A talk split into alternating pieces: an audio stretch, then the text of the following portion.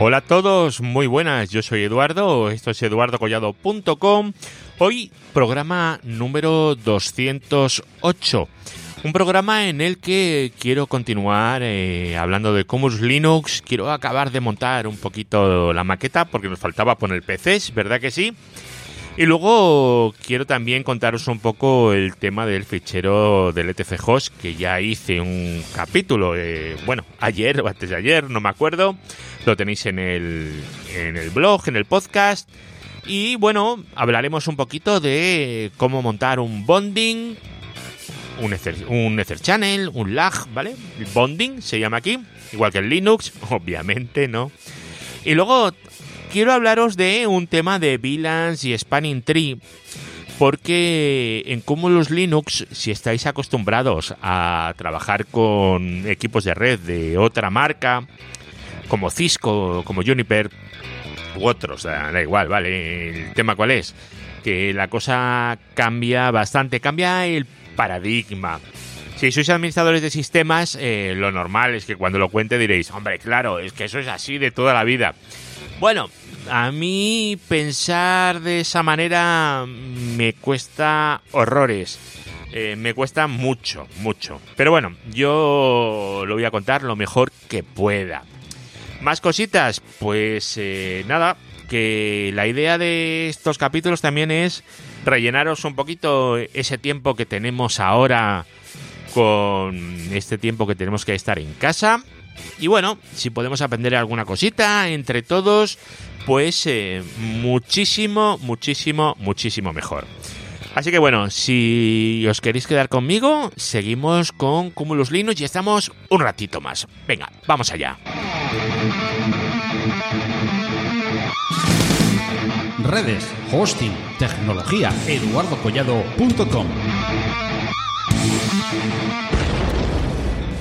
El otro día ya instalamos eh, GNS3 eh, con VirtualBox, no sé si os acordáis, si no os acordáis, pues eh, vais a eduardogollado.com, vais al audio concreto, lo abrís y ahí lo tenéis. Bueno, pues hoy vamos a continuar y vamos a dejar una maquetita un poco más sofisticada.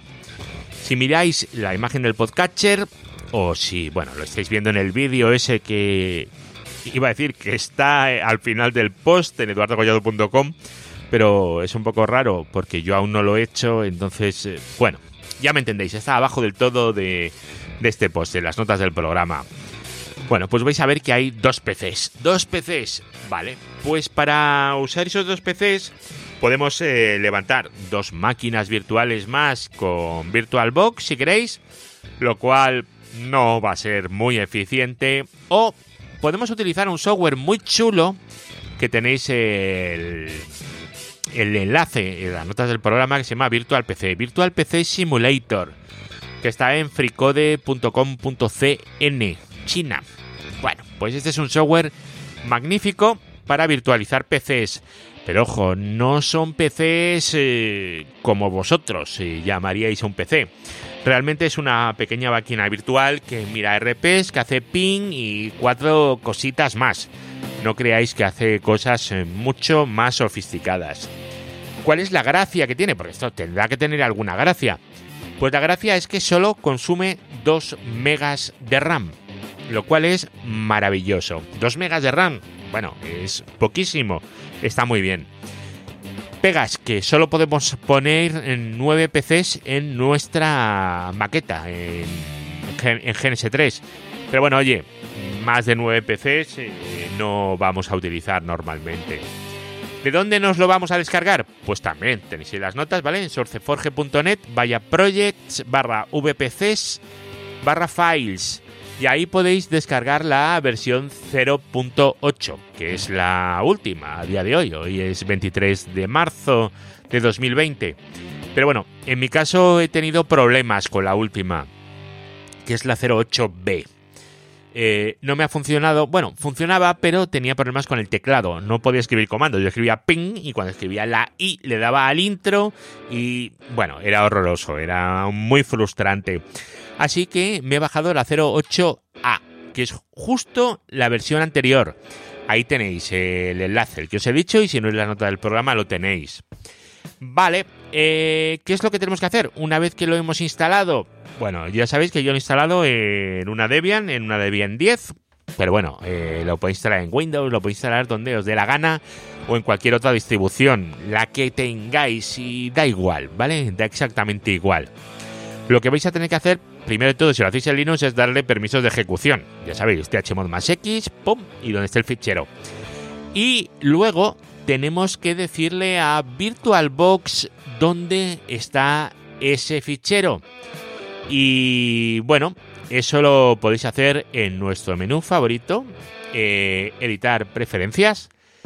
Y ahí tenéis la pantalla, os la pongo y vais a VPCs y le indicáis dónde tenéis el binario, el ejecutable. Vale. Le indicáis eso, le dais a agregar y ya está, es muy fácil. Luego una cosita que habría que optimizar, si queréis, es que por defecto VirtualBox, eh, bueno, GNS3 intenta abrir el, el terminal de, del Virtual PC con Xterm. Bueno, podéis utilizar Xterm. Muchas distribuciones no lo traen instalado por defecto, lo podéis eh, instalar, no hay ningún problema.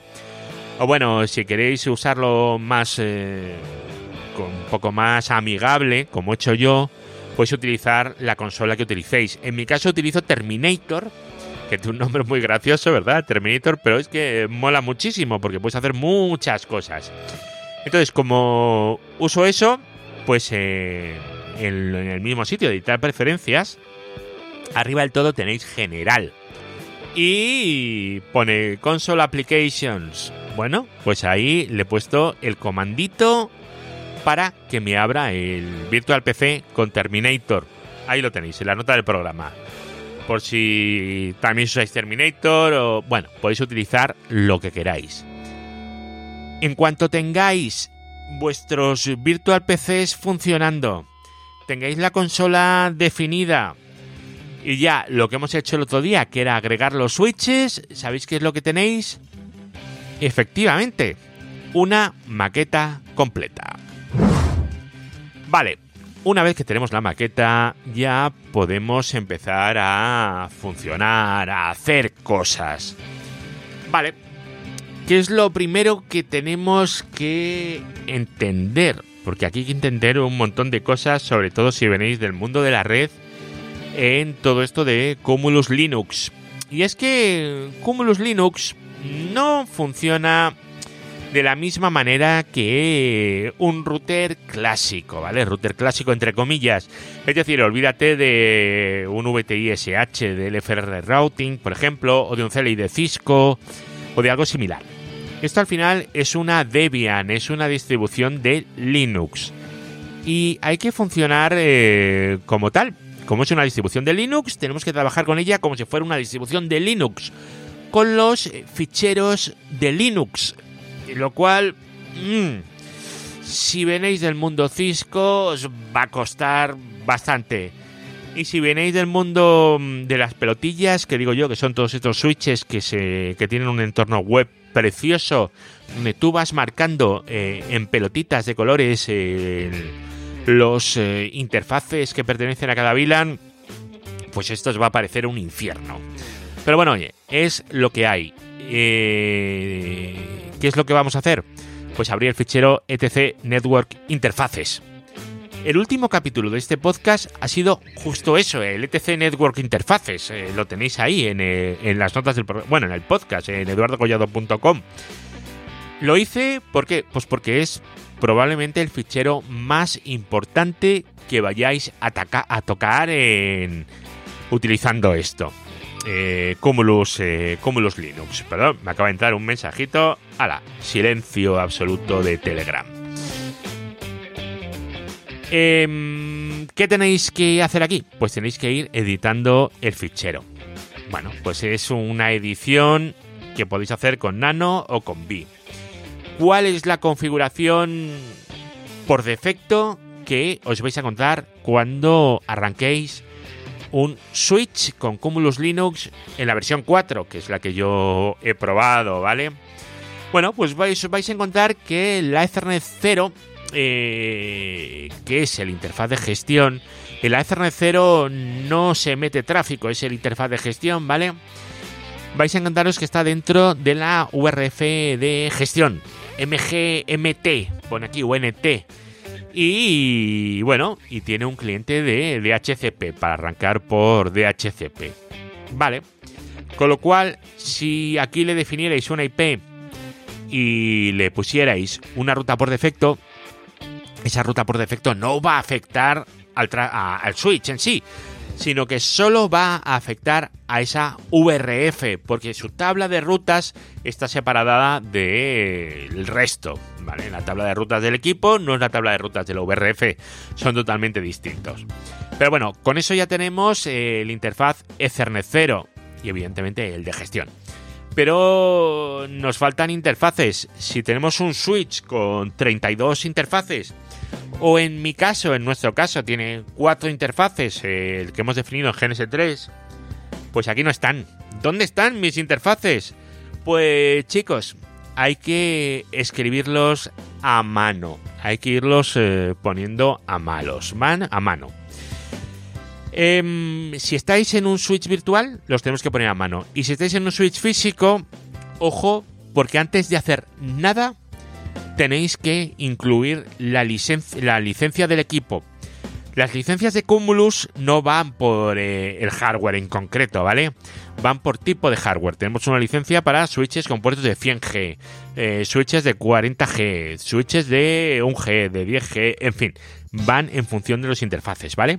Entonces, eh, tenemos una licencia que es la que le vamos a poner al equipo y una vez que le hayamos puesto la licencia, quiero recordar que hay que reiniciar y ya podemos utilizarlo exactamente igual que lo que vamos a utilizar nosotros en GNS3. ¿Qué vamos a configurar en nuestro ETC Network Interfaces? Pues la verdad es que todo lo que haya en nivel 2 o sí y muchas eh, de las cosas que vamos a ver de nivel 3. Podremos configurar velocidad de interfaces, eh, los bondings, que ahora, os voy a contar un poquito qué es, la MTU, direccionamiento IP, eh, el spanning tree. Bueno, eh, aquí vais a configurar prácticamente todo. Vamos con la configuración del bonding. Bonding, esto es una nomenclatura totalmente linuxera. Porque en Cisco, a esto lo vamos a llamar eh, LACP, en Juniper son los lags, y bueno, eh, cada uno tiene su propia nomenclatura, aunque es cierto que bonding sería la más eh, común y es la que se utiliza en, en Linux. Vosotros para hacer un bonding, para montar un LACP, no necesitáis eh, tener Cumulus Linux. Esto lo podéis hacer con un Linux, ¿vale? Que lo soporte los interfaces y ya está. Es importante lo de que lo soporten los interfaces, ¿vale? Porque si intentáis configurar bonding, o a mí por lo menos, me ha dado problemas en VirtualBox. Y una vez que lo tienes configurado, aquello empieza a resetearse constantemente. Las máquinas virtuales empiezan a rebotarse una, otra, otra, otra vez. Y bueno, no es eh, lo, mejor que pueda haber. Pero bueno, en switches el bonding os puedo asegurar que es súper estable, ¿vale? No tiene nada que ver con las máquinas de VirtualBox. ¿Cómo podemos configurar el bonding? Bueno, pues eh, Vamos a definir interfaces. Eh, acordaros que para definir interfaces ponéis auto SWP1 y face SWP1. Ya está. SWP1 significa switch port, switch port 1, switch port 2, switch port 48, switch port 52. Es... Eh, me están viniendo cosas a la cabeza y os lo voy contando así sobre la marcha, ¿vale? Tener en cuenta que eh, Cumulus Linux los interfaces no se nombran como en otras plataformas. Porque tenemos por ahí plataformas que los interfaces son el, Gigabit Ethernet 145 o el 10G no sé qué o el 100G no sé cuántos. Aquí todos los interfaces se llaman SWP.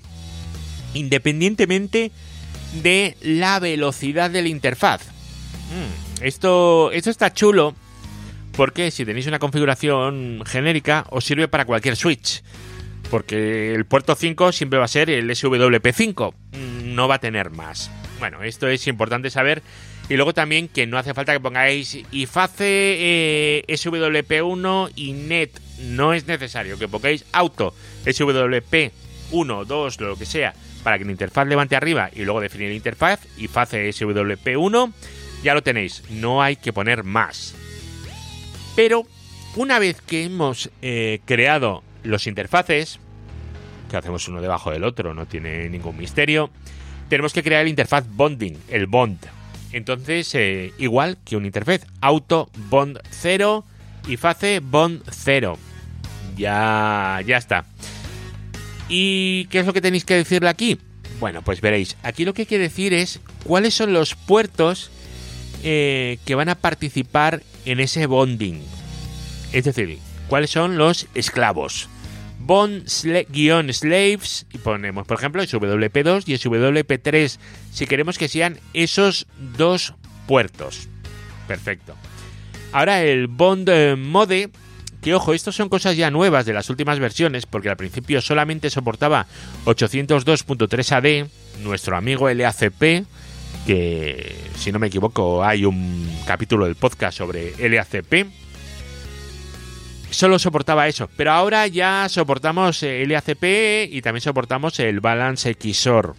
Con lo cual es, eh, tenemos que indicar cuál es el que vamos a hacer.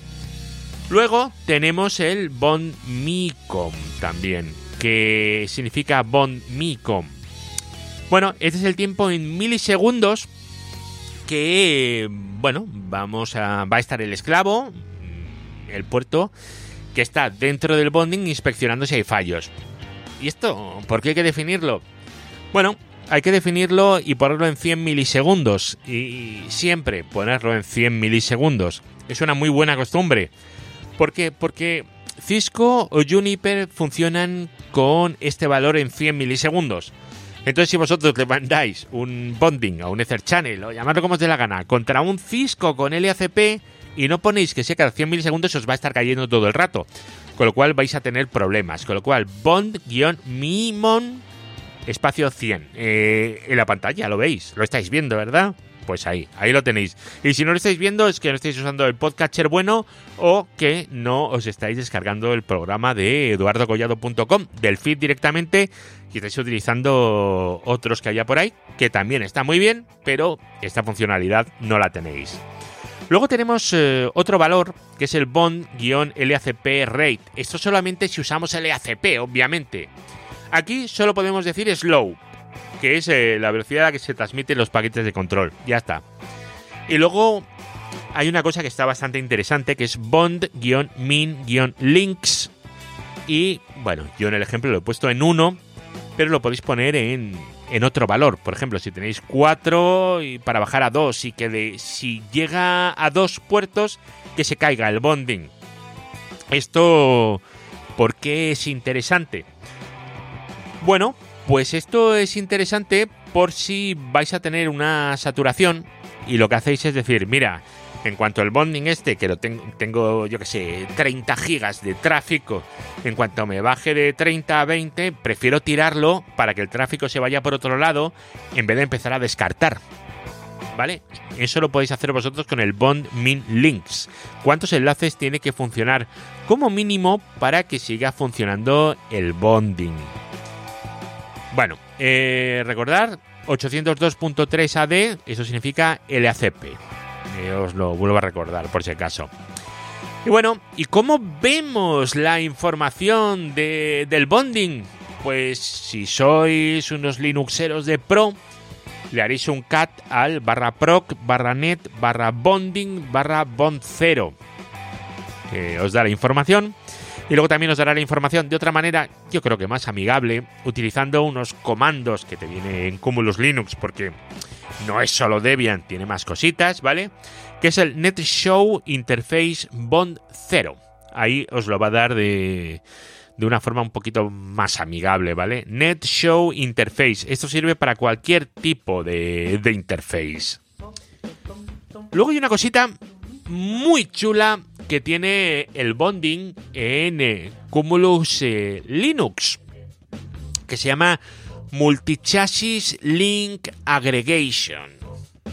Esto es muy, muy, muy chulo.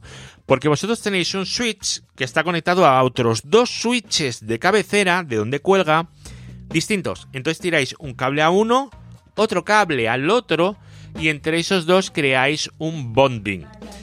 Es eh, algo parecido a lo que sería conectar un switch contra un VSS de Cisco desde el punto de vista del cliente, ¿vale? Que estáis conectándolo a un chasis y a otro y si un chasis se muere, pues tenemos eh, el otro.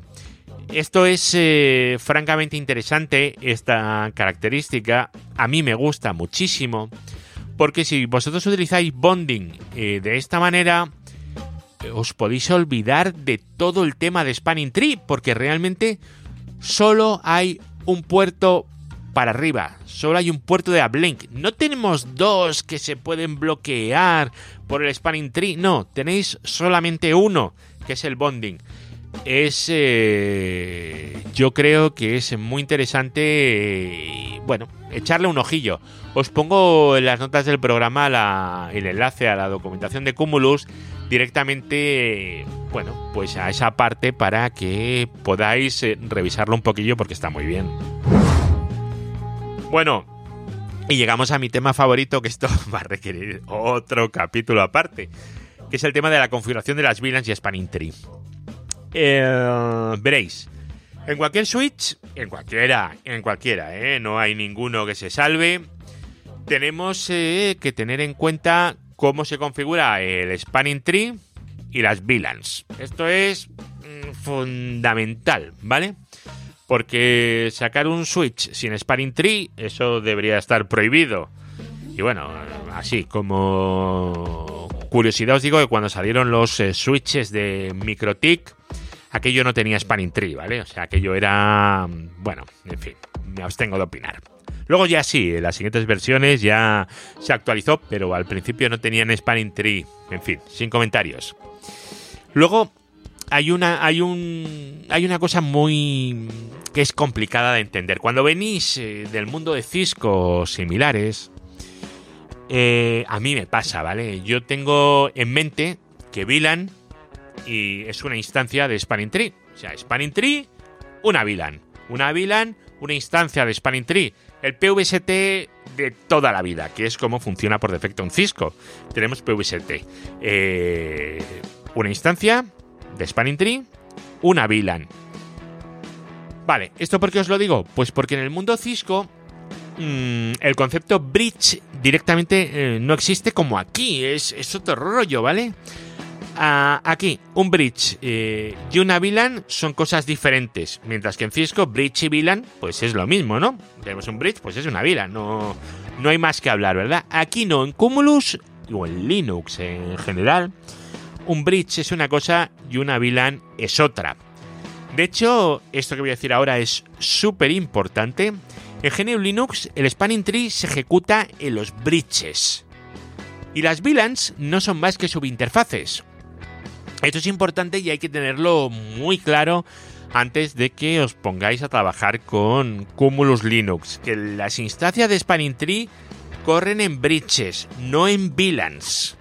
Otra cosa es que tú manualmente hagas coincidir un bridge con una VLAN. Eso es una cosa. Pero no tiene por qué. Aquí lo que tenemos por defecto es eh, Rapid Spanning Tree. Y eso es porque todas las VLANs van a correr en el mismo bridge. Al nivel de usuario vas a decir, ¿qué más me da, no? Mm, ¿Qué más me da? No. Es, eh, esto es un tema complicado, ¿vale? Imaginad que tenéis un switch con dos uplinks, que son dos fibras oscuras que van a un sitio o que van a otro. Y tú quieres priorizar el tráfico de, de unas cuantas VLANs por un sitio y el tráfico de otras VLANs lo quieres priorizar por otro sitio. Eh, para priorizarlo lo que haces es modificar los pesos de Spanning Tree. Claro, entonces si hay una única instancia de Spanning Tree, lo que vais a tener es un puerto por el que pasa todo el tráfico y otro por el que no pasa nada. Pero bueno, eh, son distintas eh, versiones y es, es importante que esto lo tengáis claro porque una vez que empecéis a definir vuestro switch, ya hacer cambios aquí va a ser extremadamente complicado una vez que esto esté en producción. Bueno, eh, en Cumulus Linux, para que lo sepáis, eh, si estáis trabajando con una única instancia de Spanning Tree, es decir, con un único bridge, lo que tenéis es una configuración de VLANs que se llama VLAN Aware. Se llama así. Yo no le he puesto ese nombre tan horrible, pero se llama así. Sin embargo, si lo tenéis eh, funcionando en distintos bridges, tenéis lo que se llama la configuración, eh, el modo tradicional de bridges.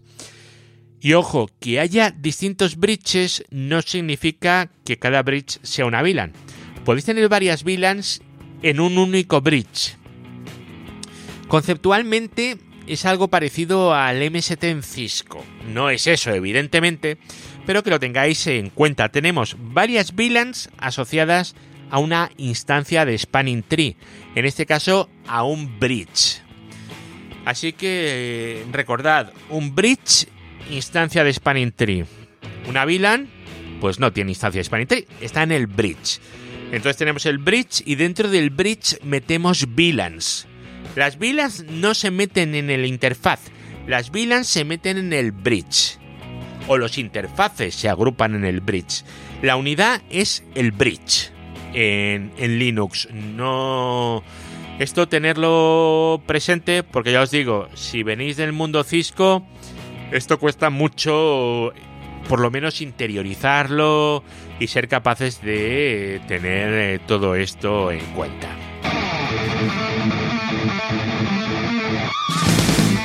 Redes, hosting, tecnología, eduardocollado.com.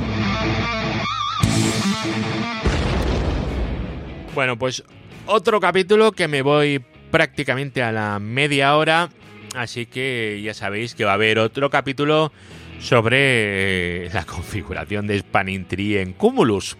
Porque no es, no es complicado, lo que pasa es que sí que es interesante eh, tener en cuenta cuatro cosas que son diferentes a, al mundo Cisco, sobre todo los que venimos del mundo Cisco. Y si no habéis trabajado nunca con servidores, pues esto seguramente os va a sorprender bastante.